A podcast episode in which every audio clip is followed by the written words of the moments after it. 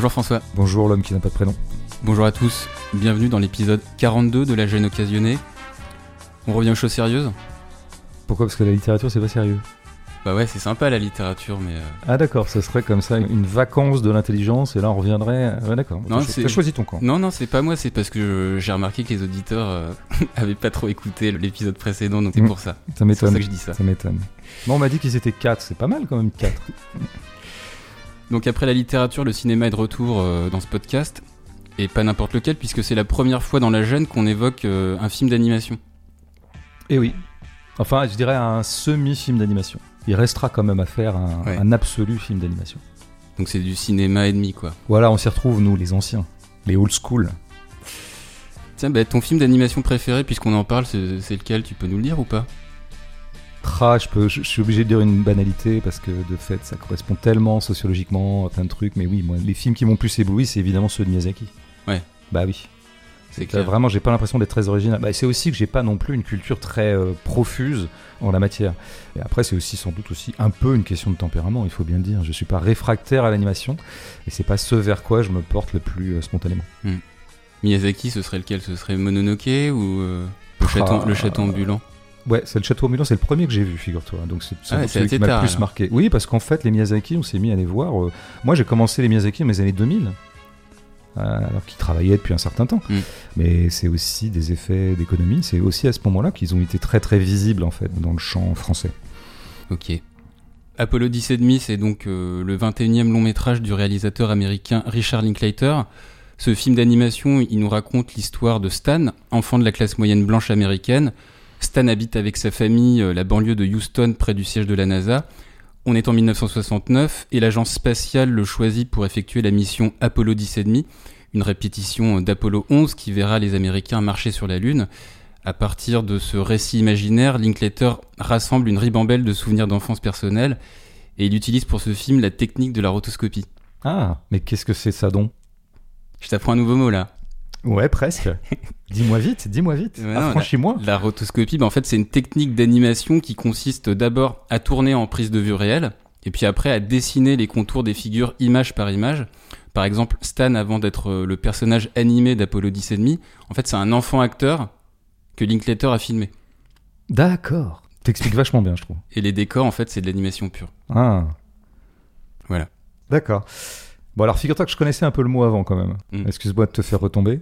Et c'est vrai que j'ai un peu rêvassé sur ce film avant de le voir, en fait. Comme il arrive souvent, il faut toujours dire ça quand même, hein, qu'on n'arrive jamais totalement vierge devant un film. Ça arrive, et c'est beau d'ailleurs. Ça peut être intéressant.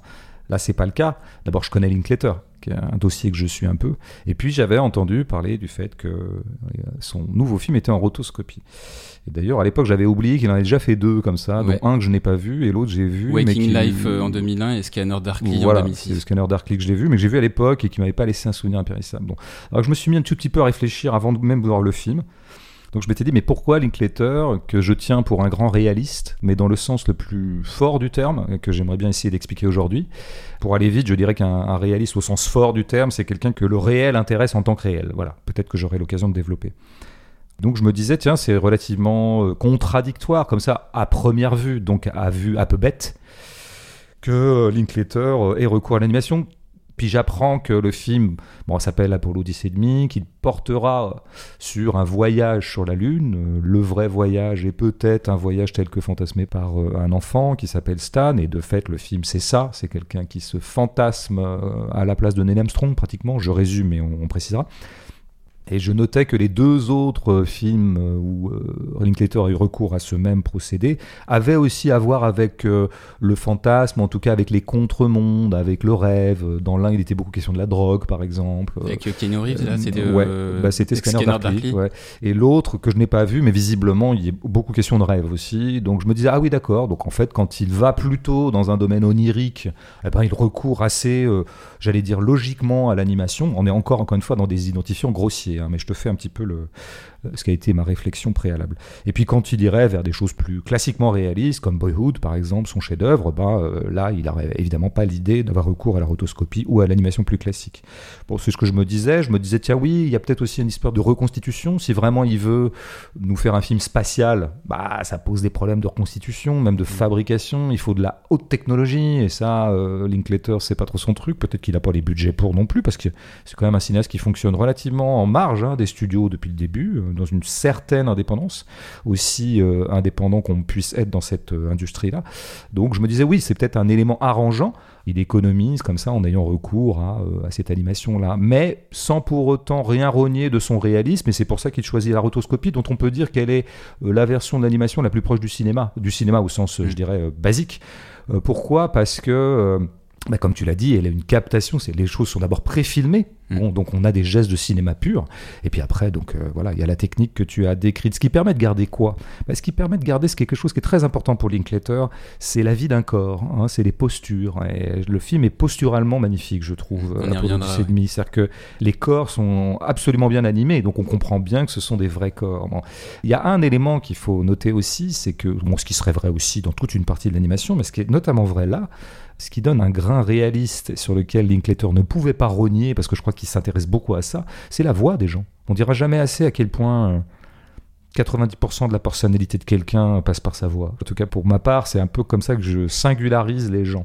On plus ou moins C'est vrai que dans le film, euh, la voix, quand les bouches articulent des mots, quand on le voit en version anglaise, il y a une vraie correspondance entre le son de la voix et les mouvements de la bouche. Ce qui n'est pas toujours le cas dans l'animation. Évidemment, c'est très compliqué d'imiter euh, ex abrupto cette magie qui consiste à articuler des sons avec des lèvres. Quoi. Ça, mm. on dira jamais assez à quel point c'est extraordinaire ce truc, quoi, quand on y pense. Donc bon, voilà, moi je m'étais fait un peu ce truc-là. Euh, les vaches étaient bien gardées, je m'y retrouvais, je, retrouvais mon Linklater réaliste et mon Linklater qui parfois fait des sauts dans, bah, en l'occurrence dans l'espace ou dans l'imaginaire ou dans le rêve, ou des choses comme ça. Et voilà. Puis après, bah, je vois le film et il y a quand même quelque chose qui va pas avec cette thèse, hein, c'est que euh, le film s'appelle Apollo 10 et demi. Il parle de la Lune, quoi. Les fusées de mon enfance. Les fusées de mon enfance sous-titre. Bon, très bien. Et il est bien question de ça, mais il est question très à la marge de ça. Hein, c'est-à-dire, moi, je pense qu'il faudrait toujours commencer une critique de cinéma avec une calculette dans les doigts. Mm. C'est-à-dire pour calculer. Qu'est-ce qui occupe l'écran En euh, fonction du temps. Mais oui, tout à fait. Bon, bah, donc là, pardon, mais on a effectivement, s'enclenche très très vite la fiction de un Stan à qui on va demander de faire des essais en vue d'un voyage dans l'espace parce qu'il est petit et qu'il tiendra dans la capsule. Oui, sauf qu'au bout de deux minutes, c'est déjà pause, arrêt sur image. il dit hop, hop, hop, hop, on s'arrête, la voix off de Jack Black. Mm. Et on est parti dans quoi? On est parti dans. Faut d'abord que je vous raconte le contexte, dit-il. Moi, un truc comme ça, l'époque, quoi, dans lequel ça s'inscrivait. Et là, tu te dis, bah oui, c'est un classique du scénario standard. Tu commences par une scène qui va être l'élément déclencheur de la fiction. Euh, des gens débarquent à l'école pour solliciter ce jeune Stan. Et puis après, on va quand même faire un petit truc, un petit flashback, mais rapide, quoi, 10 minutes, pour dire un peu l'époque. Voilà. Comment est-ce qu'on en est arrivé là, quoi? Faut quand même que je vous situe un peu les choses. Ah, ben c'est pas ce qui se passe. Ça dure 45 minutes, euh, le truc, avant qu'on revienne. Même plus, ça dure 50. Euh, moi, ah, j'avais vraiment la calculette. Pardon, non, non, non, non, monsieur, j'ai regardé. Moi, là, c'est pas la calculette, c'est carrément le timer. Non, non, c'est 45. Ouais. Ce qui est typiquement la moitié du film fait une heure et demie. Ouais, et puis après, en fait, on passe à la mission et on revient encore. Mais oui. Pendant 10, euh, un quart d'heure. Tout à fait. Et on peut même pas dire que le film serait en deux parties, genre une première partie contexte, mm. l'époque, machin, et deuxième partie, hop, on est parti dans l'espace ou dans l'imagination de l'espace. Pas du tout.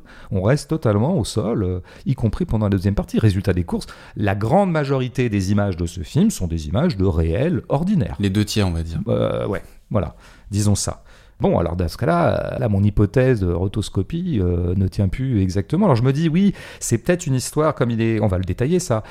C'est un film vraiment qui essaie de ressaisir une époque et qui essaie de ressaisir vraiment euh, le grain de l'époque. Et le grain de l'époque, ça passe par les lieux, ça passe par les grands ensembles, ça passe par les supermarchés, ça passe par les stades de baseball, ça passe par plein de trucs.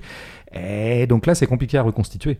Parce que si tu veux, quand on fait des fois des films d'époque et qu'on n'a pas beaucoup d'argent, on s'en sort comment? On s'en sort en faisant des plans serrés. C'est simple, hein, euh, tu as deux personnes qui prennent une bagnole, tu fais des plans serrés, comme ça t'es pas obligé d'avoir 12 bagnoles d'époque autour. Mais là, c'est pas ce qu'il fait. Il a vraiment besoin des cadres larges, parce que c'est le contexte qui l'intéresse. Donc il faut à un moment avoir un plan large sur ben, la banlieue blanche, quoi, parce que c'est de ça qu'il nous parle. À un moment, il dit le seul relief c'était un pont, tu sais, le pont de l'autoroute. Ben, il faut qu'on ait le pont de l'autoroute. Et donc là, je crois que euh, je me dis, la rotoscopie, ben, ça aide à faire des économies quand même. Ça coûte moins cher que de faire en sorte qu'on reconstruise un pont d'autoroute ou que sais-je. Mais au bout du compte, je crois que on rate encore le point en, disant ça. Je pense qu'il y a quelque chose de plus euh, profond dans cet usage de la rotoscopie. et qui tient, euh, je pense, à ce qui est, bon, je crois, le fait esthétique majeur de ce film, que je ne fais qu'annoncer pour l'instant, mais qui est bah, que ça crée évidemment un effet d'égalisation, d'équalisation ou d'uniformisation entre des registres qui d'habitude sont traités graphiquement différemment. Donc là, sera traité, disons, enrobé par le même procédé de cinéma, à la fois la grande rêverie autour de l'espace et l'ordinaire pur, à savoir euh, comment on mangeait des glaces, euh, comment on mangeait des sandwichs et tout ça. C'est ça qui se passe dans ce film. C'est le fait esthétique, il est là. C'est tout ça est mis sur le même plan. Voilà ce qu'il faut gloser, je pense. Une égalisation d'ailleurs euh, qui se retrouve dans le montage. hein. Oui, tout à fait. Oui, oui, oui, absolument. Alors, euh, bah, la rotoscopie, euh, parlons-en. euh, bah, comme tu l'as dit, c'est clairement le fait esthétique du film. Tu viens de donner quelques éléments euh, bah, qui justifient le recours à cette technique. Ce qu'on peut aussi noter d'un point de vue euh, bah, d'une cohérence formelle, c'est que le film se déroule en 1969.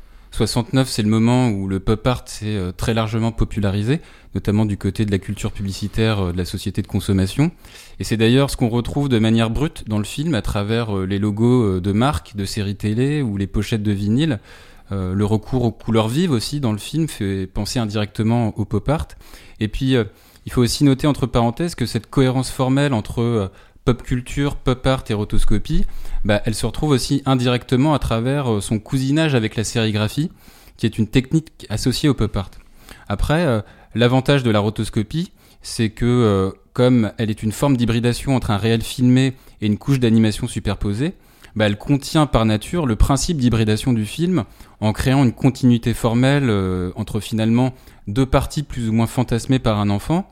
L'enfant, à travers la voix de l'adulte, c'est raconter une histoire imaginaire qu'il fait passer pour réelle, et dans le même temps, il restitue les souvenirs réels en flashback qui, par l'absence de regard critique, euh, mythifient la période de son enfance d'une certaine manière.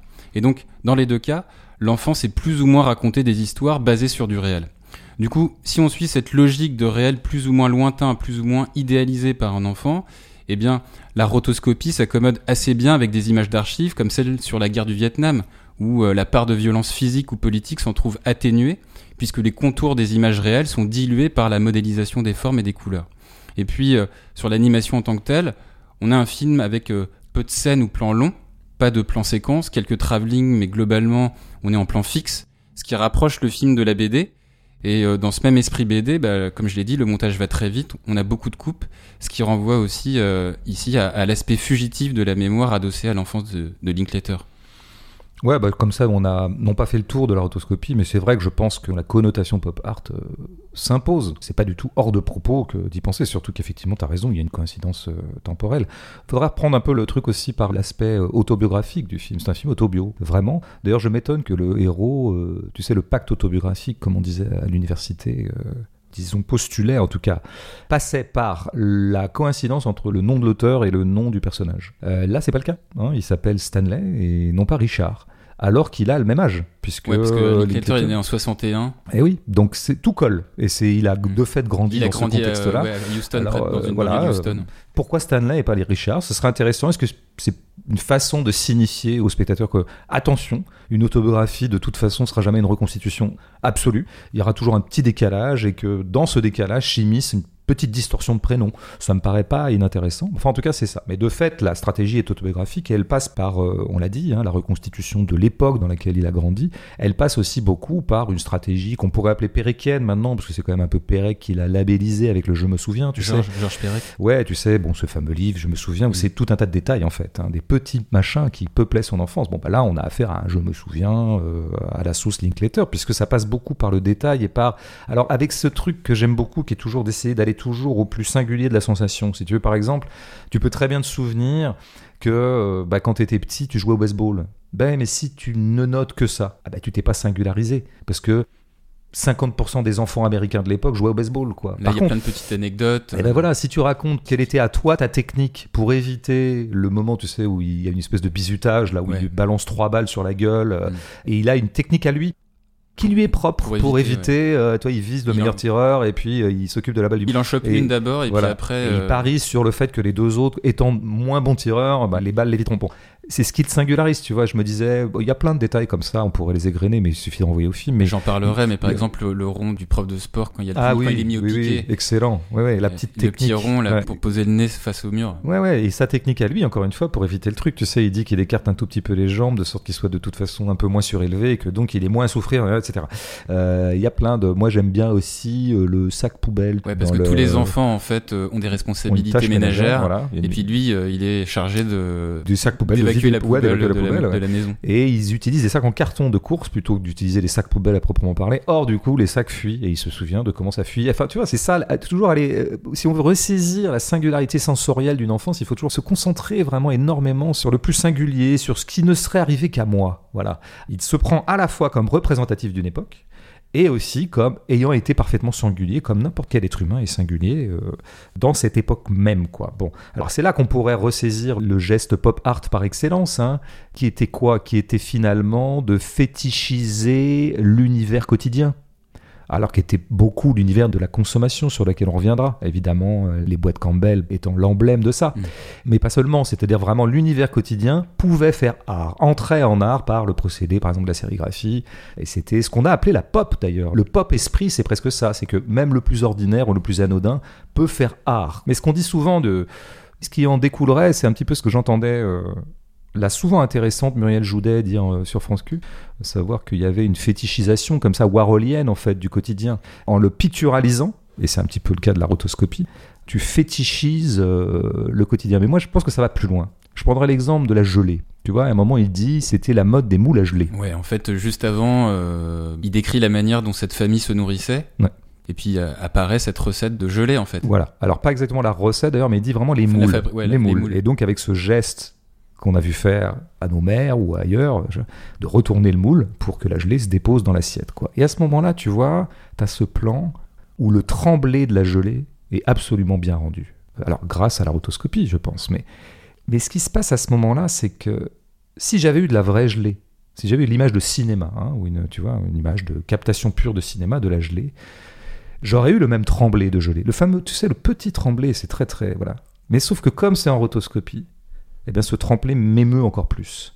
Alors ça, c'est ce qui justifie pour moi cette opération-là, tout l'art euh, hyper réaliste, hmm. y compris l'art, tu sais, par exemple les natures mortes en peinture. Pourquoi reproduire une raie hein, dans le cas de Chardin ou, ou des raisins Quel intérêt de vouloir ressaisir absolument le petit reflet sur ce petit euh, morceau de raisin euh, dans telle grappe disposée entre une assiette et une tête de mort?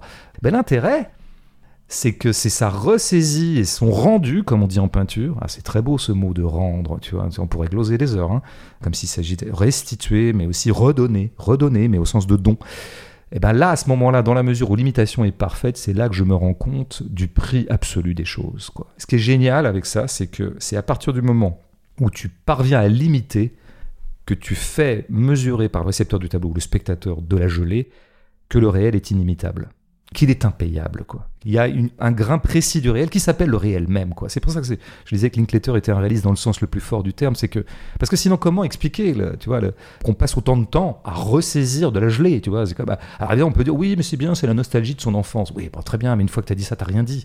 Donc ce travail-là, il vient de là, quoi. donc je pense qu'il y a vraiment ce truc de qui est pas fétichiser son enfance, qui est pas fétichiser la société de consommation, c'est fétichiser le réel en tant que réel, quoi, et de donner euh, la sensation de la réalité même. Euh, bon, et je pense que ça, ça explique beaucoup de choses de Linklater, parce que le, tu sais, on dit souvent que c'est un cinéaste de la joie et du bonheur, bon, mm. de la béatitude, choses comme ça. Et ce qui en fait un type tout à fait singulier, hein, parce qu'on peut pas dire que le bonheur en tant que tel soit le sujet préféré de l'art en général et de l'art contemporain en particulier, tu vois. Donc c'est ça la touche incroyable de Linklater qui peut faire un film comme Everybody Wants Some qui n'est que du bonheur pour reprendre cette expression de merde et eh ben là elle est justifiée tu vois c'est que du bonheur aussi dans Apollo Odyssey demi hein. ben, tout à fait celui-là est dans cette gamme là et euh, donc il y a ce truc mais moi je pense que pourquoi est-ce qu'il est allé si souvent à la jeunesse? Première hypothèse un peu simple et vraie bah, il est nostalgique de la jeunesse, il aime la jeunesse, il aime les corps jeunes. Bon, ok, très bien. Mais moi, je pense qu'il y a un truc qui va plus loin que ça. C'est que c'est quoi être jeune? Quand tu exerces vraiment ta jeunesse C'est qu'en fait, tu n'as pas besoin de plus que de la vie en toi. Qu'est-ce que c'est que devenir un adulte? C'est avoir besoin d'être juvant ou de sucre ajouté, de trucs additionnels, genre, je sais pas, la réussite professionnelle, des bagnoles, des machins, des trucs. quand t'es jeune, ta stricte jeunesse te suffit. Elle te fait la journée. D'être en vie te suffit. Et puis tu te sens éternel quand t'es jeune. Mais pour la même raison. Pour la même raison. Euh, moi, je me sentais pas si éternel quand j'étais jeune, vu quelques angoisses euh, précoces que j'ai pu avoir à l'époque. Mais en tout cas, je me sentais vivant. Et ma vie me suffisait, j'avais pas besoin de plus. Et donc, je pense que aimer le réel en tant que réel, ça conduit Linklater à être un grand cinéaste de la jeunesse. Mais pour cette raison-là, tu vois, pas pour cette raison profonde. Après, je, le fait qu'il y a aussi beaucoup de mouvement aussi dans ce film. Du mouvement, de l'énergie, de la vitalité. La vie, la vie, la vie, c'est le mouvement, ce que comprendront jamais les photographes. Euh, mais ça, c'est une autre euh, question sur laquelle on devrait débattre tous les deux. On débat des fois hors champ de ça. Euh, alors, donc, il s'agit d'exaucer, mais avec un H, le réel en tant que réel, et inversement, une fois que l'ordinaire a été traité comme quelque chose d'absolument précieux, inimitable, euh, qui mérite d'être rendu en tant que tel, euh, eh bien, il fait l'opération symétrique, ou en tout cas le chassé-croisé. C'est-à-dire, il, fait, il prend l'exception, parce qu'il y a de l'exception dans ce film. C'est quoi? C'est deux choses, en fait c'est euh, Stan sollicité pour faire partie du programme Apollo, et puis l'alunissage en tant que tel. Enfin, je veux dire, la conquête de la Lune, ou le premier pas de l'homme sur la Lune. Mais il faut voir comment ça arrive dans le film, quand même, ça. Je veux dire, ça arrive dès le début, avec ces deux mecs qu'on voit pénétrer la cour de récré. Ça se passe très vite. Hein. Mais ça se passe vite, puis ça se passe, mais vraiment, mais très ordinairement. Il n'y a à aucun moment un changement de régime émotionnel ou un changement de régime de tonalité parce qu'on serait en train de passer, donc un truc quand même super exceptionnel, c'est que c'est pas arrivé à tout le monde qu'on vienne te chercher à l'école et qu'on te dise putain toi t'es un petit génie, t'es vachement bien, en plus t'es petit, bon tu vas participer juste euh, au programme qui va consister à aller sur la Lune. Euh, évidemment ça arrive assez peu, donc on est dans l'exception. Je pense que le couple ordinaire-exception est toujours beaucoup plus fécond que le couple réel-fiction, je le dis entre parenthèses. Mais euh, on est dans l'exception, sauf que c'est traité de façon ordinaire. Et il y a un truc qui fait le pont, entre les deux. On a dit que c'était la rotoscopie. Bien sûr que la rotoscopie aide à uniformiser le régime de l'ordinaire et le régime de l'exception, euh, et à tout mettre sur le plan de l'ordinaire. Mais c'est aussi la voix off, bien sûr. Hmm. La, voix, off de Jack Black. Bah oui, Jack Black est d'un adulte, en fait. euh, ouais, d'un adulte, mais il ne change absolument pas de ton à partir du moment où on rentre dans l'exception. Donc à aucun moment tu as euh, même une phrase du texte off qui serait de dire c'était quand même tout à fait dingue ce qui m'arrivait, tu vois, et tu n'auras même pas une scène de notre jeune Stan qui, ayant croisé ces deux mecs, de façon très réaliste et très calme, genre ouais non mais t'en fais pas, ouais faudrait que tu le caches à ta famille, mais du coup on fera croire que tu seras dans un Dans camp de vacances. ouais. Mais dans n'importe quel film, tu le verrais courir comme un fou en sortant de l'école pour dire mais putain c'est dingue ce qui m'arrive, suffoqué, être tenté de le dire à son frère en même temps le cacher, tu vois, parce que attention, dramatisation, c'est complètement dédramatisé. Mais pourquoi c'est complètement dédramatisé? Mais parce que à partir du moment où tu considères comme Linklater, et tout son cinéma, ou une bonne partie de son cinéma dit ça et montre ça, que l'ordinaire est exceptionnel. L'ordinaire, c'est exceptionnel. Tout est exceptionnel. C'est ça l'amour de la vie. Bah, l'exception, tu vas pas la traiter autrement que ce que tu traites l'ordinaire, parce que tu n'as pas besoin de ça. Tu n'as pas besoin de pousser dramatique, tu vois. T'as pas besoin de lancer comme ça la grande musique ou la grande tonalité qui, en général, est attachée à attention, il se passe un truc. Mais il se passe juste un truc dans tous les films de Linklater. Le seul truc qui se passe, c'est la vie. On dit que c'est un cinéaste du temps. Oui, on y reviendra. Euh, oui, mais il faut savoir ce que ça veut dire aussi. Ça veut dire que la vie l'intéresse en tant qu'elle s'écoule, normalement et sans drame. Et la gelée dont tu parlais, là, c'est vraiment de la rotoscopie. T'es sûr de ça ou pas? Ah bah écoute, le tremblé me paraît tellement génial que j'ai l'impression qu'ils ont filmé de la gelée. Et puis après, et je crois, hein, D'accord. après peut-être qu'il y a des procédés d'animation que j'ai peu vus quand même dans, les, dans les films d'animation. Tu vois, il y a un autre moment comme ça, c'est le clou. À un moment, il est avec son grand-père, Ouais. et son Son grand-père, grand-père qui recycle tout, en fait. Voilà, parce qu'il a connu la il a guerre. connu la guerre, tout ça est assez beau, hein, c'est des beaux euh, détails de vie, ça, tu vois. hein. Euh, Qu'est-ce que ça a été de manquer pendant la guerre et de s'en souvenir toute sa vie? Bon, c'est beau tout ça. Bah, tous les grands-parents. Ouais, Tous nos, mon- grands-parents, mais- tous nos grands-parents, ils avaient, ils avaient un peu ça en eux. hein. Alors, comme tu es beaucoup plus jeune que moi, moi je dirais que c'est plutôt mes parents qui sont comme ça, mes parents qui sont nés pendant la guerre. Ah ouais, ils sont nés pendant ils la ont, guerre, Ils ont un peu Ah ce ouais. truc de ouais, ouais, attends, on garde, on sait jamais. Et donc tout est un peu précieux. Mais tu vois, le clou, oui, tu vois, il le redresse le clou. Il Le fait que ce soit saisi picturalement, hein, picturalement au sens large, me fait mesurer et éprouver surtout, parce que c'est sensoriel, la... bon, bah, le génie du réel. Voilà, on n'a qu'à on a qu'à lâcher le mot. Le génie, tu sais, on dit parfois que quelqu'un a du génie, le génie d'une langue ou le génie de quelqu'un. Étymologiquement, ça veut dire sa singularité. hein. Mm. C'est ça que ça veut dire. Ça veut dire que le réel se caractérise par sa singularité. Il n'y a pas une bribe de réel qui soit singulière, en fait. Quoi. Mm. Et chaque clou que tu redresses est toujours un clou singulier. C'est Ouais. beau ce que tu dis là. C'est pas mal, c'est pas mal. Écoute-moi, tu euh, sais, dès qu'on parle de clous et de c'est je deviens, je deviens poétique. Ouais. Fous-toi euh, de ma gueule, petit con. Non, mais de toute façon, des souvenirs, c'est vrai qu'il y en a pas mal dans le film, mais on en reparlera un, un peu plus tard. Ouais. On parle souvent dans ce podcast euh, de prolétariat, de bourgeoisie, un peu moins de classe moyenne.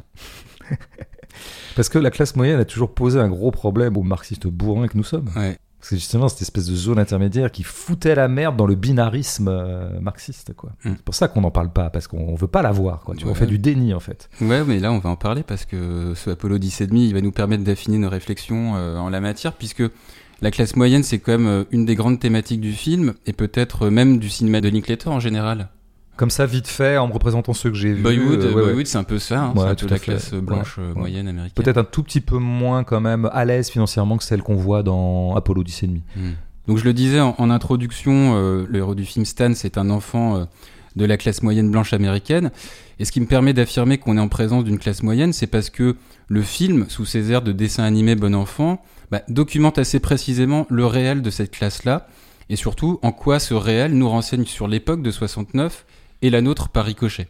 Et donc, si on reprend un par un quelques éléments du film qui caractérisent cette classe, eh bien, on nous indique par exemple là où elle habite, à savoir non pas en centre-ville, mais dans des banlieues pavillonnaires fraîchement construites euh, pour les besoins économiques de la NASA, ce qui nous renvoie, nous, occidentaux, indirectement à une période d'artificialisation des sols autour des centres-villes et à l'accès à la propriété de cette classe pendant les Trente Glorieuses.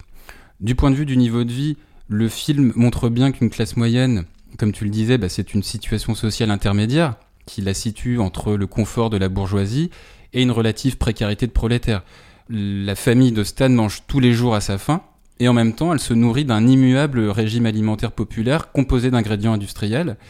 Par manque de moyens, le père euh, vole une planche de contreplaqué pour fabriquer une table de ping-pong à ses enfants, ou lésine à remplacer un pneu de voiture.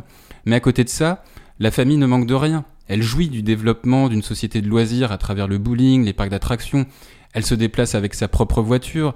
Elle se cultive et s'émancipe via les arts commerciaux et populaires que sont le cinéma, la pop musique et la télévision.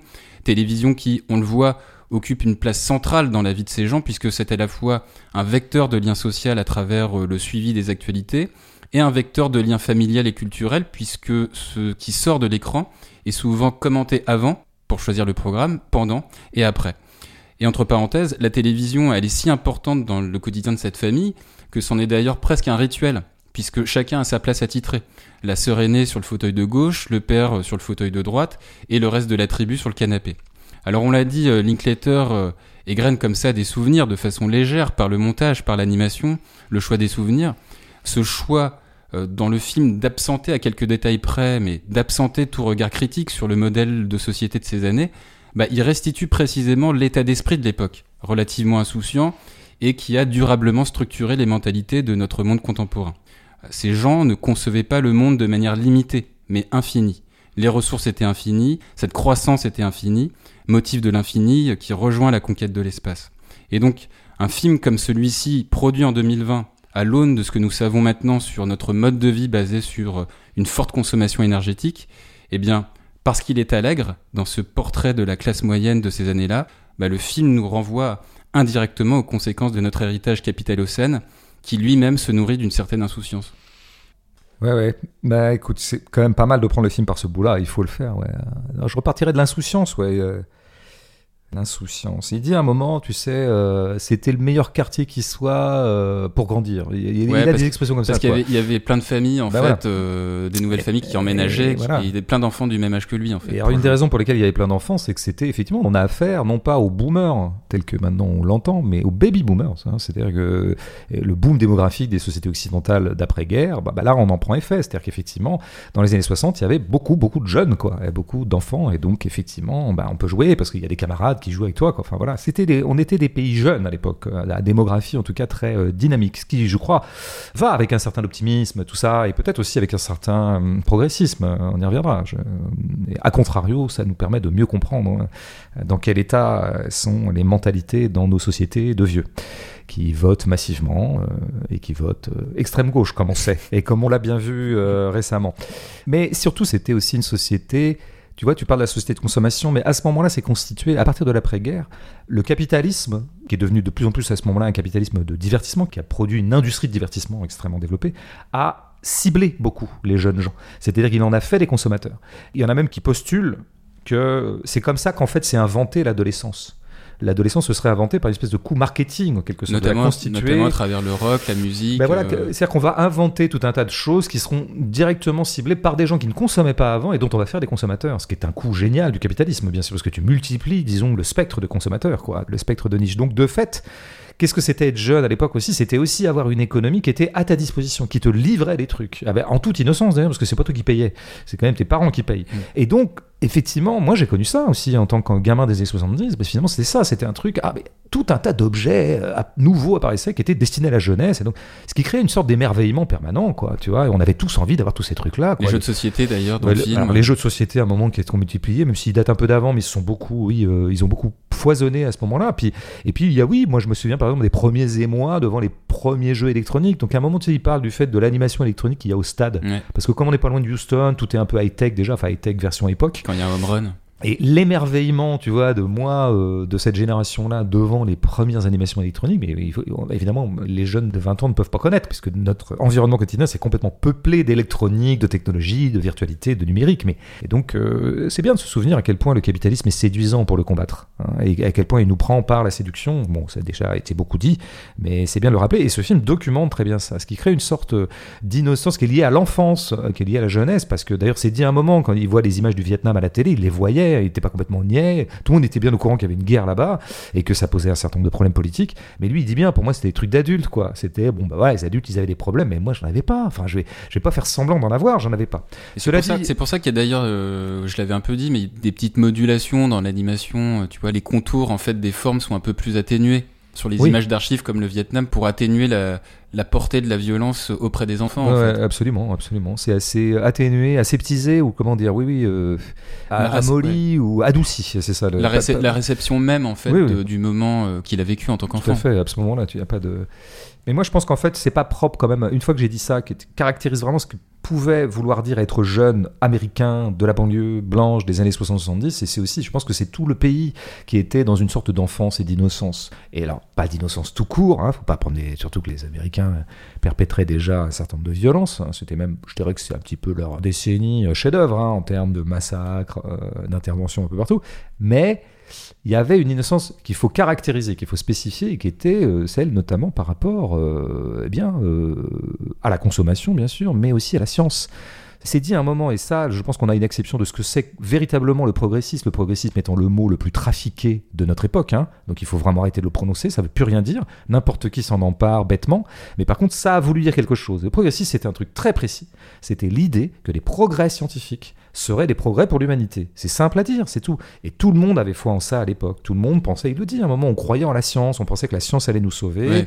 euh, elle faisait des grèves du Au cœur. moment, au euh, moment où il y a des dessins même de villes un peu euh, du futur. mais bien euh, sûr, il y avait, il y on avait voit une ça. grande mode du futur d'ailleurs à l'époque et de ce que toute la science permettrait. C'était aussi effectivement l'époque où la conquête de l'espace fascinait, vraiment elle l'intéressait. On disait peut-être qu'il y avait beaucoup de choses à en ressortir, on allait comme ça peut-être découvrir des choses qui nous profiteraient. Euh, les astronautes étaient vraiment des stars, c'est pas du tout notre cas maintenant. Pesquet, il Euh, est bien aimé. quand Oui, même. Pesquet, il a- oui, mais globalement, tu vois, lui, il connaît par cœur tous les astronautes, il les énumère à un Mm, moment. mm. Et moi, je me souviens, alors déjà, j'ai encore parlé de moi, mais c'est pas pour parler de moi, c'est parce que oui, je me souviens quand il y avait un lancement de la fusée Ariane, qui était le chef-d'œuvre un peu européen de l'époque. C'était retransmis à la télé, et moi je sais qu'on s'interrompait et on regardait le décollage de la fusée Ariane. Et ouais, et on était content que ça réussisse, ouais, parce que c'était un fleuron de l'industrie. Et puis tout ça, ça participait d'un mouvement général euh, qui était vertueux, quoi. Et donc c'est euh, croyance dans la science, croyance dans l'espace. D'ailleurs, je crois que l'autre sous-titre du film, qui est euh, A Space Age Childhood, résume beaucoup de choses de ça. De ce drôle de contretemps dans lequel nous sommes rentrés, c'est que le progressisme est devenu ringard. Il y a eu un âge de l'espace, mais cet âge, il est révolu. Une enfance à l'âge de l'espace, c'est comme on dirait à l'âge de pierre. Mais on présuppose que l'âge de pierre, il est révolu, qu'on l'a dépassé. Donc nous avons dépassé l'âge de l'espace, qui était lui-même un âge qui mettait en avant le futur. Bilan des opérations, nous avons dépassé le futur. Le futur est devenu ringard. Et donc c'est vrai que ce film nous resitue là-dessus. Alors évidemment, ça va aussi avec l'innocence écologique, ça tu l'as un peu dit. On ne pouvait pas mesurer que on était en train de commettre un certain nombre de dégâts. Au niveau des déchets, ouais. voilà, alors il y a les déchets un peu qui devenaient un peu une obsession de l'époque, et puis évidemment les abris anti-atomiques, tout ça, parce que c'était le contexte de guerre froide. Mais moi, ce que je retiens surtout et qui me paraît le plus important, c'est qu'à un moment, il dit euh, c'était artificiel et donc c'était bien. Ouais. Alors voilà, alors là, ça, c'est on est au cœur de la chose, parce que ça, je l'ai aussi ressenti dans cette génération-là. Il faut voir ce que c'était sensoriellement dès qu'un truc chimique arrivait. Plus le truc était artificiel, Et plus d'une part ça attirait, c'était classe, Mm. c'était bon goût. Y compris dans la bouffe, parce que tu sais, à un moment donné, ils mangent des petits chips Mais bien euh, avec du chili. Mais alors on se rendait un peu. Alors évidemment, il y avait toujours des parents pour dire ouais, c'est peut-être un peu de la merde ça, mais ça suscitait une espèce d'attirant. Mais tous les objets technologiques extrêmement, tu vois, artificiels vraiment. À un moment, il y a question de la pelouse artificielle du stade, Du stade de baseball, de, ouais. de baseball. Et Beaucoup d'artifices sont venus et l'artifice était coté. C'est par la suite seulement qu'on s'est remis ou mis à parler d'authentique et que l'authentique est devenu au contraire un produit marketing pratiquement pour le meilleur et pour le pire. Là, le non authentique était prisé. Non mais je veux dire, il faut vraiment resituer ça. Et moi, c'est ça qui m'intéresse dans le film, c'est que mais qu'est-ce que moi j'attends d'un film historique et qu'il me donne assez peu, ou alors parfois à la marge ou par incidence c'est pas du tout d'aller chercher des grands sujets dans l'histoire, tu vois, parce que ah, dans l'histoire il s'est passé des gros trucs, donc du coup on va avoir des gros drames et c'est la grande histoire, tu vois, avec un grand H, pas du tout. Pour moi, un film historique, c'est un film qui te fait sentir à quel point nous sommes des créatures historicisées. Tellement historicisées, tellement dépendantes du contexte historique dans lequel on est, que ça affecte y compris nos sens, c'est-à-dire notre vie sensorielle. Eh bien oui, sensoriellement, les enfants des années 60 et même l'humanité des années 60 étaient positivement affectés par le chimique ou par l'artifice. Et nos corps ont changé depuis. Et donc c'est là que le film il est profondément historique et c'est là aussi que c'est très intéressant qu'il n'ait pas trop fait semblant de prêter à cette époque-là des soucis qu'elle n'avait pas. Il le fait un petit peu à la marge à un moment. Je pense que c'est Netflix qui lui a demandé de le faire ou ses producteurs, je sais pas. À savoir, il, il est quand même question du fait que les Noirs étaient pas très très contents. Ouais, d'avoir quelques réserves quand même. Voilà, ce qui est très vrai. Il y a eu un mouvement légitime noir américain à l'époque Ouais, parce qu'il y avait pour une dire polémique. qu'est-ce que c'est que cette conquête de l'espace? Euh, On en a rien à foutre. C'était de l'argent euh, public voilà. euh, un peu gaspillé alors qu'il y avait des inégalités sociales Voilà, à tout à fait. Euh, objection absolument euh, pertinente. Qui, Mais- qui est d'ailleurs, qui est d'ailleurs, je dis entre parenthèses, euh, véhiculé par euh, le personnage un petit peu critique de cette époque, qui, est- qui est Vicky, Ouais. la sœur aînée Ouais. euh, de Stan. La gauchiste du truc, en fait, quoi. Celle qui est ouverte un peu aux idées euh, qu'on appelait progressistes aussi à l'époque, aux idées d'émancipation, etc. Donc c'est vrai qu'il y a eu ça dans l'époque.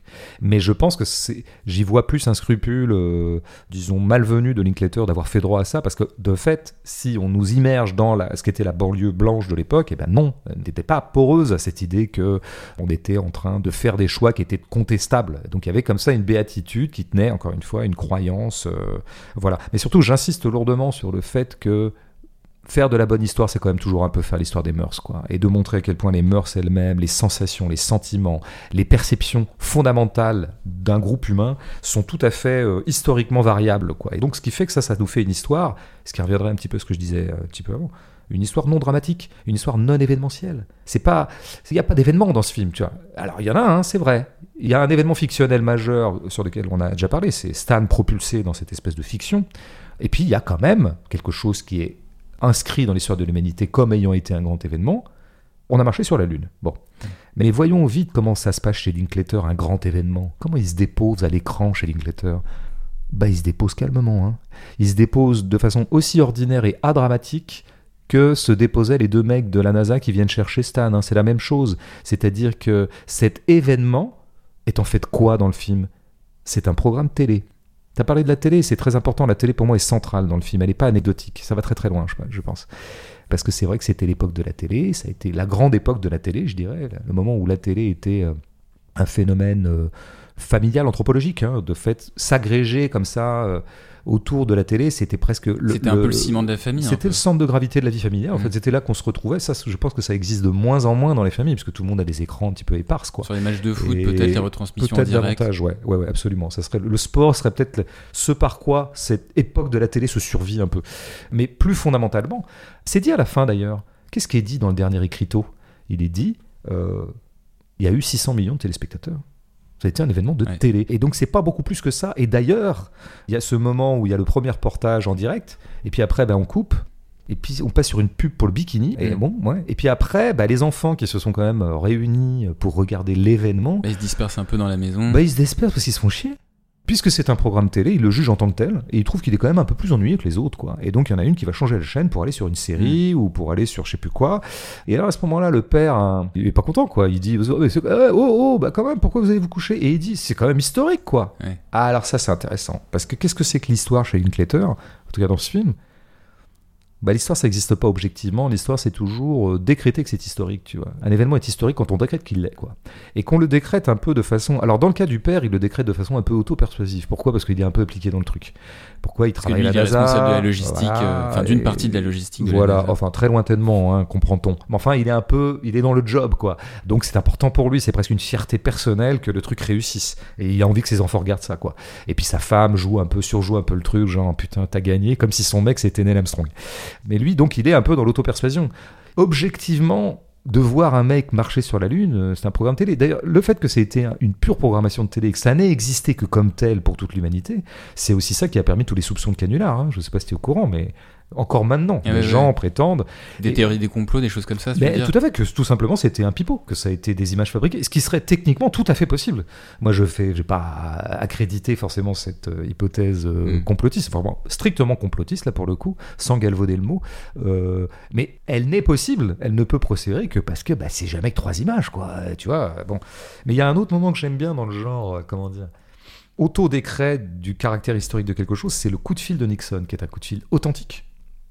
Ça, je m'en souviens, j'ai déjà vu l'image. hein. Le coup de fil à Neil Armstrong Mais c'est quand même assez fou. Neil Armstrong a à peine mis le, ouais, pied sur la Lune il que... est, il est sur, il est sur la Nixon Lune et le mec Ouais. sur la Lune. Bah, C'est-à-dire que les Américains avaient un peu préempté quand même euh, la conquête spatiale, donc il fallait que le président dise euh, c'est pour Mm. ma gueule. Enfin bon, comme ils font tous, hein, c'est de la com.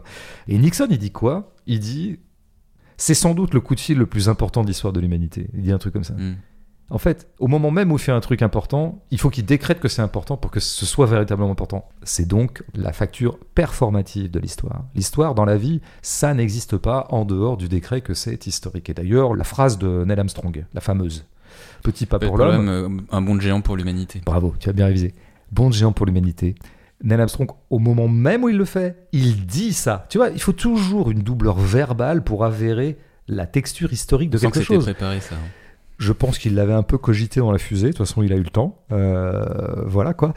Mais donc voilà, même lui le faisant et le vivant, il faut quand même qu'il l'accompagne de paroles. Non, mais tout ça, ça a l'air anodin, mais je crois que ça permet de creuser ce qui serait le fond de l'affaire de Linklater. C'est que je crois qu'il ne croit pas à l'événement. Il ne croit pas à l'histoire. Ça se passe pas, pas au sens où il pense que c'est du canular, mais au sens où tout est toujours dans le vivant. Et dans le vivant, bah, quoi qu'on vive et tel qu'on le vit vraiment sans essayer de l'augmenter par un décret performatif, eh bien là, il n'y a pas d'histoire qui tienne. Il n'y a que la vie qui dure dans sa temporalité propre, qui est une temporalité euh, adramatique. Donc décidément, je pense que cette centralité de la télé, c'est ça qu'elle permet de brasser. Ça va au-delà de, à l'époque, on regardait tous la télé. Je pense que ça induisait aussi un certain rapport à ce genre d'événement. Mais c'est pas la seule conséquence, je pense, du télécentrisme de l'époque. Peut-être qu'on y reviendra. Mm, mm. Peut-être avec les auditeurs. On y reviendra peut-être avec les auditeurs. Peut-être. Moi, je ne sais rien. Je ne connais pas les questions des auditeurs. On me cache tout, moi. C'est un peu comme Stan, tu vas à l'aveugle. Dans les, dans les premiers. euh, quand il, quand il est dans aveugle. dans sa petite capsule d'alunissage là au début. Ouais. Mais d'ailleurs, attends, je pense à un truc, c'est que le. Mm. Tu sais la phrase de Armstrong Petit pas pour l'homme. Ouais, non, mais je veux dire, elle est fausse. La suite a montré que c'était faux. Et d'ailleurs, c'est ce qu'on nous dit à la toute fin du film. On nous rappelle un truc qui, je pense, est assez peu interrogé c'est qu'il y a eu énormément de vols sur la Lune pendant 3-4 ans. Pas de 72, plus rien. C'est dit d'ailleurs, et depuis, on n'y est jamais retourné. Pourquoi on n'y est jamais retourné? Parce qu'en fait, sur la Lune, on n'a rien trouvé. Ça n'a pas été très utile scientifiquement, ça n'a pas apporté quoi que ce soit. Donc, ce bond géant pour l'humanité, est rétrospectivement, nous pouvons l'avérer à quel point c'est faux. Et que finalement, cette chose n'aura été un événement que dans la mesure où on l'a grossi comme événement. Mais en fait, un événement, si c'est quelque chose qui apporte du changement dans le cours de quelque chose, c'est ça un événement. Ça déplace fondamentalement quelque chose. La conquête de la Lune n'a absolument rien déplacé. Ou alors à la marge, j'imagine Euh, qu'ils ont la- fait la- deux, trois la- prélèvements. la- L'avenir nous le dira parce que peut-être que la Lune, elle peut servir de. Ah oui. Elle pourra servir d'arrêt intermédiaire entre euh, la Terre et Mars, tu vois. J'entends Il y aura bien. des stations lunaires, je pense. Tout peut servir à tout, et Elon Musk s'en occupe. Mais tu vois bien ce que je veux dire. C'est quand même pas rien s'ils ont arrêté tous les programmes à partir de 72. Donc dans la vie, et il y a que le plan de la vie qui intéresse Linklater, l'histoire avec un grand H n'existe pas. Voilà le résumé. Allez, on va parler de la vie là. Parlons un peu de la on l'a vie. saisie, on, la, on va la manipuler un peu. Et euh, Tu vas la trafiquer? Non, non, non. Euh, ouais, on va retrouver les auditeurs dans un instant, mais avant, on, on complète cette critique en, en évoquant euh, le rapport au temps dans le film. Alors, le temps, c'est la matière de cinéma de Linklater. Euh, on l'avait effleuré en fin du dernier podcast euh, avec le film Boyhood, où on avait noté que bah, le tournage s'était étalé sur 10 années réelles pour suivre l'évolution d'un garçon. Euh, là, apparemment, ça fait quelques années qu'il tourne euh, une comédie musicale qui doit s'étaler euh, sur plusieurs années. 20, Ah ouais. Ouais, 20, je crois. Sur 20. Ouais, 20. Le mec est fou. Ouais, ouais. Mais il y, a- il y a déjà quelques années, là, déjà, qui sont passées sur les 20. Et Je crois qu'il n'y a pas un cinéaste comme lui qui est affiliable à, à rien. T'as l'impression qu'il s'y met dans son coin comme il veut, euh, dans des temporalités extrêmement euh, étranges quand même, tu vois. Mm. Bah, garde, Boy- garde, garde. était... ouais. Non mais c'est ah bah, parce qu'il y a une question là-dessus, Ouais, c'est ça? Ouais. Eh ben je garde, je ravale ma langue, ce qui est Et- assez rare chez moi. Et ouais, dans la trilogie des Before aussi, il y avait un peu de ça, puisqu'on suit un couple euh, sur plusieurs années d'intervalle. Tous les 10 ans, je crois, c'est ça? Euh, je 10. sais plus si c'est tous les 10 ans. Mais Il me semble qu'il y en a un, ouais, puis après le deuxième, dix Mm. ans plus tard, le troisième, dix ans plus tard. je D'accord. crois. Ouais. Mais c'est vraiment pas ce que je préfère dans son œuvre, mais Mm. Bon, Ouais. bref, il y a de la variation sur le temps chez ce réalisateur. c'est bien vu. Et à propos de temps, voici ce qu'il disait en 2019, je le cite. J'ai une mémoire visuelle et émotionnelle très développée, je me souviens de tout. Donc pour moi, euh, le passé n'est pas vraiment le passé, il m'est proche. Pour moi, le temps représente la vie, il est la matière du cinéma, fin de citation. Et en effet, c'est vrai que quand on s'amuse euh, à noter l'ensemble des souvenirs d'enfance de Stan dans le film, qui sont des souvenirs de Linklater, bah on se dit effectivement, il se souvient de beaucoup de choses, c'est très dense. Euh, tellement dense que, comme on l'a dit, bah, les deux tiers du film, bah, c'est euh, en fait la mémoire de Linklater qui est au travail. Mémoire euh, assez précise d'ailleurs, à l'image de ce qu'on a pu relever avec le rond dessiné à la craie quand Stan est mis au piquet par son prof de sport, ou des positions des enfants pendant le jeu de la statue. Entre parenthèses, euh, moi j'y jouais aussi, ça je me souvenais que j'ai joué au jeu de la statue, je sais pas si toi t'y as joué. Non, non, non, moi je faisais des jeux beaucoup plus sophistiqués, euh, qui étaient de beaucoup plus haut de gamme. Mais donc tu faisais quoi comme statut, toi? Bah, euh, je sais plus trop, mais je sais que j'y jouais pour un peu comme Stan pour me rapprocher des filles, quoi. C'était Ah ouais. c'était des jeux mixtes en Ah, fait. je trouve ça pas bien, ouais. Je trouve ça pervers, voilà. Mm. En tout cas, ouais. Donc euh, c'est dense, c'est très précis. Et alors là où le film touche le cœur de l'enfance d'un petit garçon, c'est euh, cette majorité de souvenirs dont le point commun se situe au niveau du corps. En fait, le film, par son choix de récit imaginaire, par ses choix de réminiscence, bah, il ne cesse de faire la démonstration que l'enfance, c'est une période où notre rapport au monde et à la mémoire passe aussi beaucoup par le corps. On pourrait même dire, et ce serait le lien entre euh, souvenirs réels et voyage dans l'espace, que le corps est précisément malmené pendant l'enfance. On le voit pendant le film, euh, le corps de Stan subit les assauts, tu l'as dit, euh, de balles de baseball, essuie des châtiments corporels de toute nature avec ses frères et sœurs, avec les adultes qui le corrigent par la fessée. Il expérimente les lois de la gravitation, de l'accélération au parc d'attractions ou à la piscine, de la même façon que lorsqu'il est en apesanteur pendant sa mission sur la Lune, ou lorsqu'il vomit pendant son entraînement à la NASA. Le corps, il est vraiment dans tous ses états. Et donc, à la fin du film, ce moment précis sur la Lune, il fait d'une certaine manière métaphore de l'échappée ultime de cette période d'adaptation physique avec le réel qu'est l'enfance. Échappée puisque cet enfant issu d'une famille nombreuse n'est jamais seul. Il l'est enfin sur la Lune. Et échappé surtout à travers l'antigravitation, qui est une absence de choc. Et donc absenter les chocs par l'espace, par l'animation qui elle-même atténue les chocs dans les mouvements des personnages, bah, ça revient poétiquement pour un cinéaste de 60 ans à atténuer la force du temps, puisque le film n'arrête pas de nous montrer que le temps s'imprimerait d'abord sur le corps, et que, c'est bien connu, le temps passe moins vite dans l'espace que sur Terre. Mm. Ouais, ouais. Je trouve que là, tu donnes une, très bonne. euh, un prolongement consistant à, quelque chose qui est devenu un petit peu une, tarte à la crème euh, sur Linklater, à savoir euh, cinéaste de l'éternité ou cinéaste du temps, etc. Je trouve qu'au moins c'est concret ce que tu dis. Pour rester dans le concret, qu'est-ce que ça veut dire se remémorer cette époque-là? Tu l'as dit, ça passe par le corps. Ça, moi, je parlais beaucoup de la sensation tout à l'heure, du détail. En fait, je pense qu'on tourne autour de la même chose. En fait, il y a un truc qui est spécifique à cette époque-là, en tout cas à partir de ce moment-là, c'est que restituer ce qu'est l'univers quotidien d'un enfant ou de n'importe qui d'ailleurs des années 60-70, c'est restituer un monde qui est très médié par l'image. Tu fais des images pour restituer un monde, et ça consiste à restituer des images, puisque ce quotidien était peuplé d'images. Et il s'est singulièrement peuplé d'images à ce moment-là, parce que je veux dire, je pense, alors c'est pas d'hier, hein, des images ont traîné depuis euh, longtemps, mais il y a une grosse accélération, ouais. une démultiplication. Bah, Il y a bah, les images de la télé, les images de cartes de baseball, et euh, oui, il y a le- les pochettes de disques, les, posters de Raquel Welch, euh, les, les, tout. paquets, les paquets de céréales aussi. tout à fait, les publicités, tout s'est mis à être imagé, quoi. De- alors, c'est ce qu'on appelle la société de l'image, tout ça. On peut ergoter euh, là-dessus. Mais enfin, en tout cas, c'est un fait, quoi. Et donc, c'est toujours intéressant d'avoir une espèce de reconstitution en deuxième main, si tu veux. Tu, tu fais des images pour reproduire des images, quoi. Bon, alors, exemplairement, j'y reviens quand même un peu à la télé, parce qu'il y a un truc qu'on n'a pas dit sur la télé, qui a sans doute été, voilà, encore une fois, encore plus importante qu'on ne le dit à une certaine époque de l'âge de l'humanité, qui est en train d'ailleurs de s'éteindre pour des raisons techniques, c'est que dans le même petit écran, on appelait ça la petite lucarne aussi à l'époque, Mhm. tu vois, passent indifféremment des reportages télé, le 20h, les documentaires et des fictions. Dans le même support. C'est pas le cas au cinéma. Alors, au cinéma, si, fut un temps, tu avais les actualités. Elles duraient 3 minutes. Au début du XXe siècle. Elle dure. Euh, non, même jusque dans les années 50-60, Ah ouais, il y avait ouais. encore les actualités. Oui, oui, mes parents me racontent ça. Euh, mais c'était bien balisé, si tu veux. Tu savais que tu avais 3 minutes d'actu avec un mec comme ça qui disait pendant ce temps-là, le général de Gaulle. Ouais, tu vois. Et puis après, la fiction commençait. Les choses étaient, euh, étaient bien compartimentées. La télé, elle crée des brouillages vachement plus étranges, quoi, où tu passes d'une minute sur l'autre à de la fiction, du réel, du documentaire, du reportage, et tout ça dans le même régime. Comment veux-tu qu'un enfant de la télé n'en conçoivent pas une sorte de brouillage entre les deux? Alors souvent ça c'est dit par les, les grands déplorants qui font des sociologues en sociologie, qui vont du coup palabrer sur le fait que du coup les gens qui ont grandi avec la télé ou maintenant Internet ou les jeux vidéo en perdent tout discernement entre le réel et la fiction, du coup ça les rend dingues et c'est pour ça qu'ils commettent des violences. Moi c'est pas ce que je dis, parce que je pense que de la même façon que ce brouillage peut rendre le réel totalement euh, fictif, ça permet aussi de rendre réelle la fiction ça fait de la fiction quelque chose qu'on prend réellement, quoi, et ce qui est plutôt une bonne opération, quoi. C'est-à-dire qu'elle a, elle a de la chair, donc d'où leur fascination pour les séries, d'ailleurs, tu vois, les séries de l'époque, quoi, qui étaient aussi déjà très très multiples, mais sur une autre facture que celle qu'on connaît maintenant.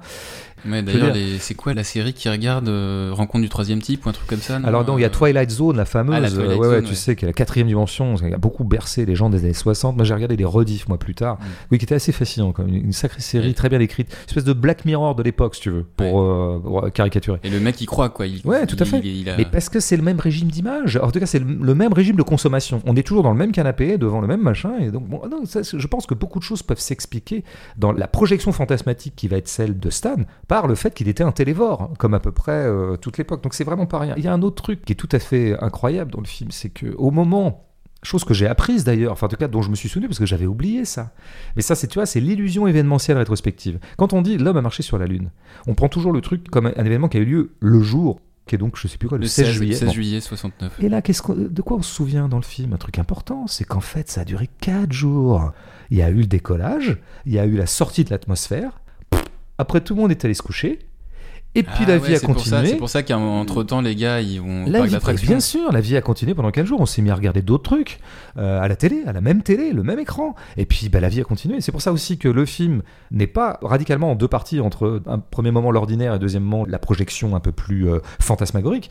Bah, c'est parce que cet événement, bah, la vie continue. Puis de fait, il reprend le commentaire itératif qu'il fait tout le temps. Tu vois, l'itération, c'est montrer ce qui est régulier et non pas ce qui est exceptionnel. Donc euh, on est allé à la plage, comme d'habitude, on avait du, du mazout, sur, ouais, du euh, mazout. ouais, du mazout sur les pieds et d'ailleurs on l'enlevait avec de l'essence. Ouais, parce que dans, le- dans le golfe du Mexique, euh, près de Galveston, il y, y a pas mal de puits de pétrole en fait. Putain, mais toi, tu. y a- Mais je pense qu'il n'y a pas un lieu sur Terre que tu connais pas, quoi. Alors, est-ce que c'était Grand Voyage ou est-ce que c'est Google Earth? Non, parce Je que sais pas. quand j'étais petit, en fait, je suis allé visiter mon oncle qui habitait à Houston, dans la banlieue Le Houston. mec a des ongles partout, moi, j'ai pas ça. C'est bien d'avoir des ongles partout. non, mais donc, la vie continue de façon euh, régulière et, euh, et pendant les quatre jours, pendant ce suspens étrange, où à la fois on est en train de vivre un truc de fou, mais en même temps, on n'a pas de nouvelles, il n'y a pas d'image, donc il n'y a pas d'événement, puisqu'il n'y a pas d'image. Eh ben, la vie continue, tout simplement. Et comment il continue? On voit des films. Et il y a ce truc assez génial des deux commentateurs du vrai reportage. hein. Moi, je les ai reconnus, on les connaît, les deux qui ont commenté ce soir-là euh, l'alunissage et le décollage. Le Ouais. décollage puis l'alunissage, quatre jours plus tard. Qui ont des boutons de manchette là? Ouais, bah c'est des mecs un peu sapés, quoi. Il y avait à l'époque, à l'époque, on savait se tenir à la télé, monsieur. C'était pas touche pas à mon poste. hein. Mm. Ils sont habillés n'importe comment, là, avec des influenceuses. Euh, Il y avait Pierre Tchernia, il y avait Pierre Desgros, bah, c'était, Il y a- il y avait pas de femmes. C'était des messieurs. Il y avait pas de femmes. Écoute, oui, c'est vrai que c'est, oui, il bah, y a toujours, c'est toujours un peu l'angle mort de ces sociétés-là. Tout à fait, comme la démocratie athénienne. Euh, mais donc, ils disent à un moment, ils ont cet échange qui est réel. Ils disent, ah là là, qu'est-ce qu'ils vont découvrir sur la Lune? Peut-être un monolithe noir. Et ils font allusion à quoi? À de Kubrick. l'espace, ouais. À 2001, 2001. Odyssée de l'espace. Eh bien, ça, c'est passionnant. Ça paraît un détail, mais moi, je, ça me fascine ce genre de détails parce que on voit bien que ce qu'était l'imagination, parce que les gens étaient bien obligés d'imaginer ce qu'on allait trouver sur la Lune. Et donc, eh ben, les films servaient de fournisseurs d'images pour imaginer ce qui se passait là-bas. Et d'ailleurs, un autre moment, Stan nous raconte qu'il voit un film qui s'appelle Objectif Lune ou un truc comme ça, qui raconte la conquête de la Lune, mais en 1950. Et il dit, mais c'est dingue, ils avaient tout prévu. Tout était anticipé tel que ça se passera, à savoir la construction de la base à Houston, blablabla. Bla bla bla mais oui, mais pourquoi? Mais parce qu'un scientifique qui doit lancer un programme pour aller sur la Lune, mais lui-même est obligé d'imaginer. C'est un travail d'imagination. D'ailleurs, la science est souvent imaginative, comme on sait. Elle est obligée de se projeter dans des choses qui n'ont pas encore eu lieu. Elle est obligée de se figurer quelque chose d'invisible, mais notamment la Lune. Et donc oui, on sait très bien que les représentations cinématographiques font partie du matériau des scientifiques. Et d'ailleurs, ce qu'on appelle strictement la science-fiction, c'est quoi? C'est la capacité de fictionner la science. Eh ben oui, ben un scientifique, c'est quelqu'un qui doit fictionner sa propre science pour pouvoir avoir un coup d'avance. Donc tu vois, ce que je veux dire, c'est que l'exercice même de la science, qui est la chose la plus rationnelle du monde, en passe en permanence par la fiction, en fait. Et donc là, il y a de nouveau un brouillage qui se fait entre, disons, une modalité très rigoureuse et rationnelle et la modalité fictionnelle. Au cœur de quoi va se retrouver notre ami Stan, qui lui-même va être pris dans une fiction où il simule, parce que c'est ça qu'on lui demande de faire. Et d'ailleurs, il dira un moment, quand il regardera la vraie expédition, mm. il dira Bon, j'avais vraiment l'impression d'y être. Ben oui, parce qu'en fait, rien ne ressemble plus pour un voyage sur la Lune à la chose même que sa simulation. Tout ça, ça crée comme ça des effets de continuité qui corroborent encore notre hypothèse sur la rotoscopie comme euh, vecteur d'uniformisation, mais entre le très fictionnel et euh, le très concret. Mais il y a autre chose, je vais finir là-dessus parce que je pense que c'est le cœur du film, quoi. C'est dit un moment, l'espace était partout. Et c'est aussi ça, Space Age bah, que, Childhood. Bah, que, la ville, en fait, elle s'est développée autour du projet spatial. Totalement. Et d'ailleurs, il le dit, c'était décliné dans tous les sens. Et de fait, à côté, il y avait un Astro World auquel ils vont, ce qui est assez génial. Alors que le vrai événement est en train d'arriver, eux, ils en font la duplication ludique. Et tu vois, remettre les choses à la même échelle, en fait. Et donc, oui, pour des enfants dont tous les pères travaillaient pratiquement à la base, ben, l'espace, cette chose absolument lointaine, hein, qui consiste quand même à se projeter vers le lointain, était en fait un truc proche. Et c'est ça qui crée aussi, si tu veux, une espèce d'équalisation des échelles. Le premier homme sur la Lune n'aura existé pour nous qu'à la petite échelle d'une lucarne de télé. Et ça, ça dit beaucoup euh, de, du cinéma de Linklater, qui est vraiment. J'avais parlé de cinéma auteur d'homme, reprenant cette expression très classique hein, la dernière fois, ou l'avant-dernière à propos de Batman. La première fois, c'était avec Clint Eastwood, je me souviens. Ouais, bah, j'y reviendrai souvent parce que je pense que c'est assez fondamental pour comprendre le cinéma contemporain qui est en train de faire exploser cette échelle. Notamment les films d'action. Voilà. Bah, Linklater est un homme de la hauteur d'homme. Mais alors vraiment, et que même quand il traite quelque chose qui pourrait être l'objet d'un Marvel, où là on déploierait un cinéma post-humain, un cinéma d'échelle non humaine, bah lui, il garde toujours les choses à l'échelle de la proximité, du proche, du petit, de ce qui est la mesure de l'humanité en fait. J'ajoute quand même que tu as aussi une mise en une analogie, même euh, une similitude, je vais le dire carrément, entre le côté ludique de la conquête spatiale, à savoir je fabrique des petites fusées, et le côté ludique de la vraie conquête. Hmm. Elle aussi, elle est ludique. Parce qu'au bout du compte, pourquoi est-ce qu'ils sont allés sur la Lune, les Américains? Moi, le discours de Kennedy ne me convainc pas du tout. Hein où il me convainc que c'était un truc de ludique aussi. Tu vois, il dit euh, Vous allez me demander pourquoi est-ce qu'on veut aller sur la Lune C'est ça qu'il dit dans son discours. Bah, dans ce cas-là, demandez-moi pourquoi est-ce qu'on escaladait l'Everest euh, ou pourquoi on traverse l'Atlantique. Comme si, tu vois, en fait, il répond Pourquoi est-ce qu'on s'est lancé ce défi? Pour le défi. Pour relever un défi. Il n'y a pas vraiment de finalité. Alors, la finalité, on la connaît. C'est sous-tendu aussi par la guerre froide avec. Euh, Tout à fait. Absolument. La vraie raison, c'était qu'il fallait y être avant les soviétiques. Mm. Mais est-ce que c'est pas ludique aussi ça? Est-ce que c'est pas un truc de concours de bits, de cours de récré ça encore? Y être avant les Russes tu vois, c'était quand même un peu infantile. Et le coup de fil de Nixon qui dit ah, c'est nous, c'est les Américains, c'est moi le président, tout ça est infantile. Il y a un aspect de la guerre froide qui était une guerre froide qui a parfois été extrêmement brutale, cruelle, qui a tué bien des gens. Mais il y a un aspect un peu de concours, de cours de récré. Mais même avec le plantage de drapeaux, quoi. Mais oui, absolument. Qui sait qui plantera le premier euh, D'ailleurs, euh, bon, c'est pour ça aussi que tous les plans s'uniformisent assez facilement. C'est-à-dire que qu'est-ce que font en permanence les enfants à terre là? Qu'est-ce qu'on les voit faire le plus souvent? Jouer. Ils n'arrêtent pas de jouer en fait. Ah, bon, c'est l'attribut de l'enfance. Hein. Mais euh, la conquête spatiale, c'est aussi du jeu, quoi. Donc tu vois, tout ça est peu pareil. Il y a une autre modalité, j'y pense que maintenant, c'est la ruse. On les voit beaucoup ruser. Il y a beaucoup d'éléments de ruse dans le film. Même son père arrête pas de ruser pour gratter le drive-in, pour mm. euh, gratter l'essence. Il cache des enfants euh, sur la banquette arrière. Voilà. Euh, les gamins arrêtent pas de ruser pour, je sais pas, ne pas payer le flipper. il ramasse, aussi des déchets pour... des faux déchets. Des faux déchets. Enfin, ils les prennent dans les poubelles pour pouvoir avoir une glace en échange. Ah ouais, c'est ça. Mais la capacité de jeu et la capacité de ruse, qui est une espèce de capacité de jeu au carré, la ruse, c'est quoi? C'est un jeu de rôle, quoi. C'est comme les calunières téléphoniques, tu te fais passer pour. Mm. Mais c'est la capacité de fiction.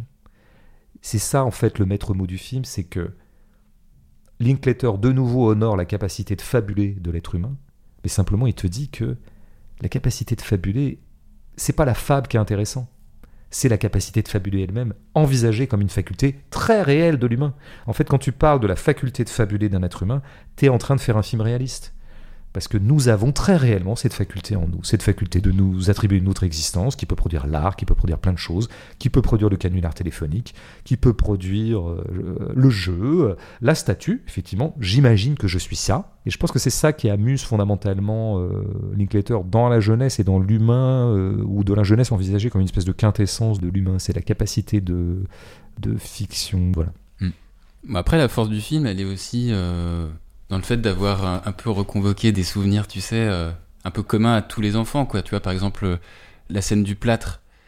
On, a, tous eu un plâtre, on s'est tous fait signer. Euh, Mais pas moi, figure-toi. Mais toi. Ah, je suis hyper ah, jaloux. Ah, ça, c'est un super moment. Une hein. grande frustration de mon enfance. Moi, j'aurais voulu un plâtre, quoi. Parce qu'effectivement, tout le monde signe dessus. ouais, ouais. Ton amoureuse secrète, elle, tu vois, mais Valérie dessus avec, un, cœur. Ouais. non, moi j'ai pas eu de plâtre, non. non j'ai pas. Tu vois, j'ai une enfance assez pauvre en fait. Mm. T'es pas allé à Euro Disney du coup Ah non, non plus. L'année de l'ouverture. Euh. Ah non, parce que mes parents, attends, prof de gauche, ou là, Euro Disney. Euh, mais t'étais trop vieux déjà. Parce que c'était en 1992, hein. Ah ouais, d'accord. Mais il y a eu des parcs euh, d'attractions avant, non? Il n'y a pas eu le parc Astérix, par exemple Ça serait mm, après ou Je pense que c'est après. C'est après, d'accord. Peut-être Walibi. Mais quand bien même, ça serait. quand bien même j'aurais eu 7 ans. Non, non, mes parents. Non, non, on va pas au Disney ou à des choses comme ça. tu t'es fou, toi. Tu, tu sais pas ce que c'est, toi. Ouais, t'as pas connu la fatigue de fin de journée euh, au Disney, quoi. Non, j'ai pas eu ce bonheur, non. non. Mais déjà, les fêtes foraines, mes parents, c'était un peu too much pour eux. Ils trouvaient ça un peu spectaculaire, tu vois. C'est ça, une enfance austère, mystique, recueillie, euh, franciscaine. Bah, tu jouais peut-être au jeu de l'esprit. Esprit, où es-tu euh, Tu le faisais, ça? Ouais, j'ai fait ça, c'est vrai. Ouais, ouais. Avec un copain qui était complètement convaincu. Et ouais. C'était troublant quand même, parce que le verre bougeait, alors après. On a rétabli la liaison avec les auditeurs Ouais, ils sont revenus. Ouais. Avec, On les euh, avait perdus pendant 4 jours. et puis hop hmm. Avec une auditrice, euh, pour commencer, Véronique, qui te demande pourquoi la nostalgie mène certains vers de belles œuvres artistiques et d'autres vers des ambitions politiques désastreuses. Alors j'ai l'impression que le certain et le d'autre, ils parlent en fait dans les deux cas de Linklater, non? Ben, c'est trop abstrait. Je. Elle pense à qui? Non, moi je pense pas qu'elle pense à Linklater. Euh, des options politiques désastreuses. Après, moi, comme j'ai réponse à tout, même quand j'ai rien à dire, je poserai juste une question qui m'a toujours intéressé en tant que telle et que je diviserai en deux temps une question générique qui est quels sont les affects qui sont les plus moteurs en termes de création esthétique, de vitalité ou de production artistique? J'ai lu un livre récemment qui disait que c'était une des émotions, c'était la colère. Ouais, mais est-ce que la colère est, euh, comment dire, une productrice esthétique performante? Par exemple, chez Niki de Saint-Phal. Ouais. Moi, j'ai des doutes là-dessus. En tout cas, la colère livrée à elle-même, à mon avis, n'est pas un bon moteur esthétique. Il faudrait faire tous les affects comme ça. Hmm et voir euh, ceux qui sont les plus féconds en fait esthétiquement. Et alors par exemple la nostalgie, est-ce que c'est fécond esthétiquement? Moi je pense que non aussi. Et je pense que Linklater n'est pas que nostalgique. Il y a quelque chose de plus puissant que de la nostalgie qui s'exerce dans 10 et demi, sinon le film serait pas aussi beau. Parce que la nostalgie, bon, c'est un sentiment un peu en vase clos, quoi, qui tourne un peu en rond sur lui-même. C'est euh, voilà, tourner en rond sur lui-même d'ailleurs est une expression euh, pléonasmique à souhait pour décrire ce que c'est.